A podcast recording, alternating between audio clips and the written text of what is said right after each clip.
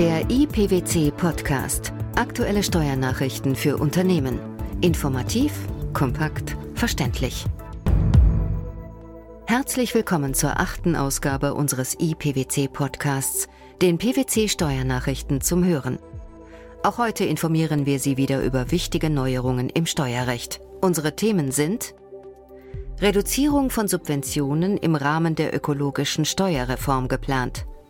Aufwendungen für ein häusliches Arbeitszimmer werden nur noch vorläufig festgesetzt. Grenzüberschreitender Informationsaustausch für Besteuerungszwecke abgeschlossen. Kurz vor der parlamentarischen Sommerpause beschloss die Bundesregierung auf ihrer Kabinettsklausur in Berlin ein Konsolidierungspaket für die kommenden vier Jahre. Ziel dieses Sparpakets ist es, die finanzielle Handlungsfähigkeit des Bundes sicherzustellen. Seitdem verläuft die Debatte über das gut 80 Milliarden Euro schwere Programm zur Sanierung des Bundeshaushalts auf Hochtouren.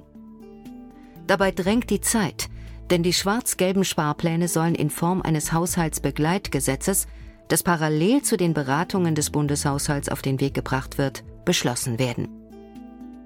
Der nunmehr vom Bundeskabinett beschlossene Gesetzentwurf sieht dabei unter anderem die Einführung einer maßvollen Luftverkehrssteuer vor. Im Rahmen eines dreistufigen Steuertarifs soll die gewerbliche Beförderung von Passagieren mit einem Flugzeug oder Hubschrauber besteuert werden. Bestimmte Arten von Flügen werden von der Steuer befreit. Nicht besteuert werden sollen zum Beispiel Umsteiger, also Transitflüge und der Frachtverkehr. Anknüpfungspunkt für die geplante Steuer ist die Zahl der Fluggäste, die von einem inländischen Flughafen abfliegen, wobei der Steuersatz nach der Entfernung gestaffelt ist. Vorgesehen sind Steuersätze von 8, 25 bis hin zu 45 Euro pro Fluggast. Die Steuer wird auf den Ticketkauf oder die Buchung einer Pauschalreise angewendet, soweit diese zu Abflügen ab dem 1. Januar 2011 berechtigen, und zwar ab dem 1. September 2010, dem Tag des Kabinettsbeschlusses.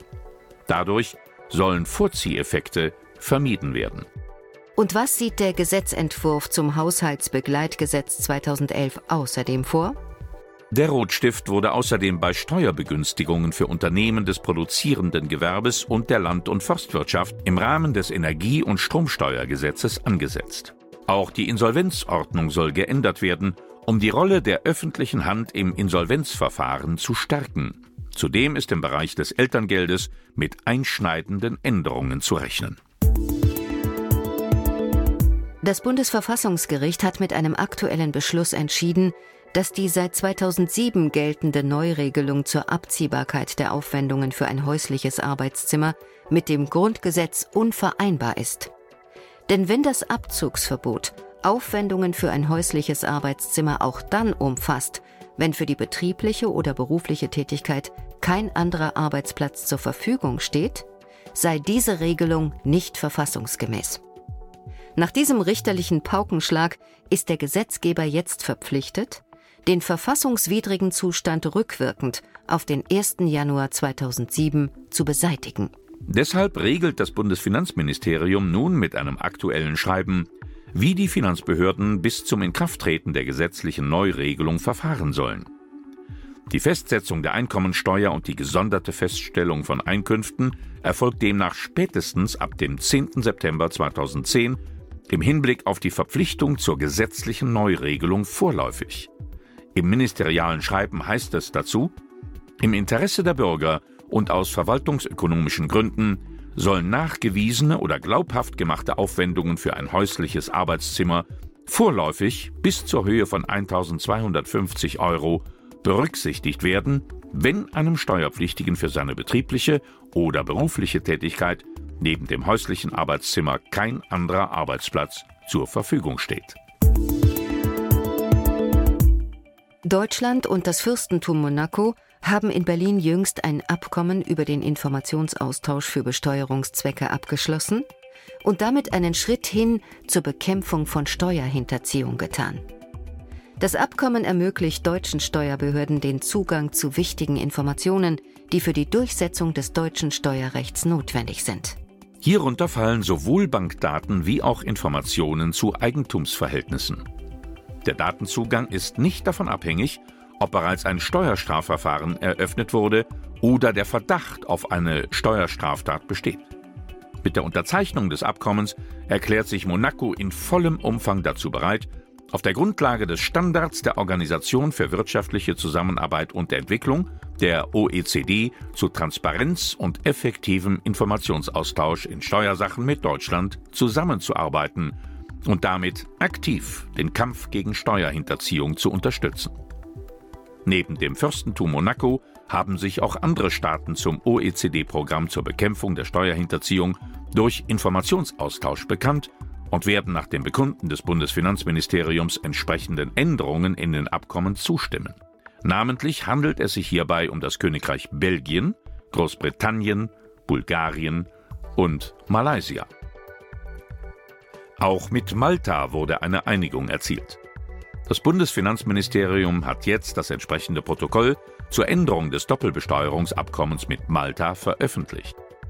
Es werden neue Regelungen eingefügt, die dem Informationsaustausch zu Besteuerungszwecken nach dem OECD-Standard dienen. Damit besteht zwischen beiden Staaten zukünftig die Möglichkeit eines Informationsaustauschs über steuerlich relevante Daten, die in einem Besteuerungsverfahren abgefragt werden können. Bisher war dies nur im Rahmen der Rechtshilfe bei Steuerstrafverfahren möglich. Die bestehenden Regelungen zur Vermeidung der Doppelbesteuerung zwischen Deutschland und Malta bleiben ansonsten unverändert. Beide Länder haben das Protokoll zur Änderung des Doppelbesteuerungsabkommens unterzeichnet. Es muss allerdings noch von beiden Seiten ratifiziert werden. Die steuerlichen Änderungen durch das Haushaltsbegleitgesetz, die juristische Kehrtwende beim häuslichen Arbeitszimmer und der grenzüberschreitende Informationsaustausch in Steuersachen, das waren die Themen der achten Ausgabe des IPWC Podcasts, den PWC Steuernachrichten zum Hören. Die nächste Ausgabe informiert Sie dann über folgende aktuelle Entscheidungen im Steuerrecht. Steuerpflichtiger Nutzungsvorteil nur bei tatsächlich privat überlassenem Dienstwagen. Können Leiharbeiter Verpflegungsmehraufwand steuerlich geltend machen? Steuerunschädliche Verwendung von Darlehen bei Vorfinanzierung durch Eigenmittel. Versagung der Steuerbefreiung bei betrügerischen Praktiken. Wir danken Ihnen fürs Zuhören und hoffen, dass Sie auch unsere nächste Ausgabe wieder mit Interesse verfolgen. Der IPWC Podcast Aktuelle Steuernachrichten für Unternehmen. Steuerliche Beiträge zum Nachlesen finden Sie wie immer unter pwc.de.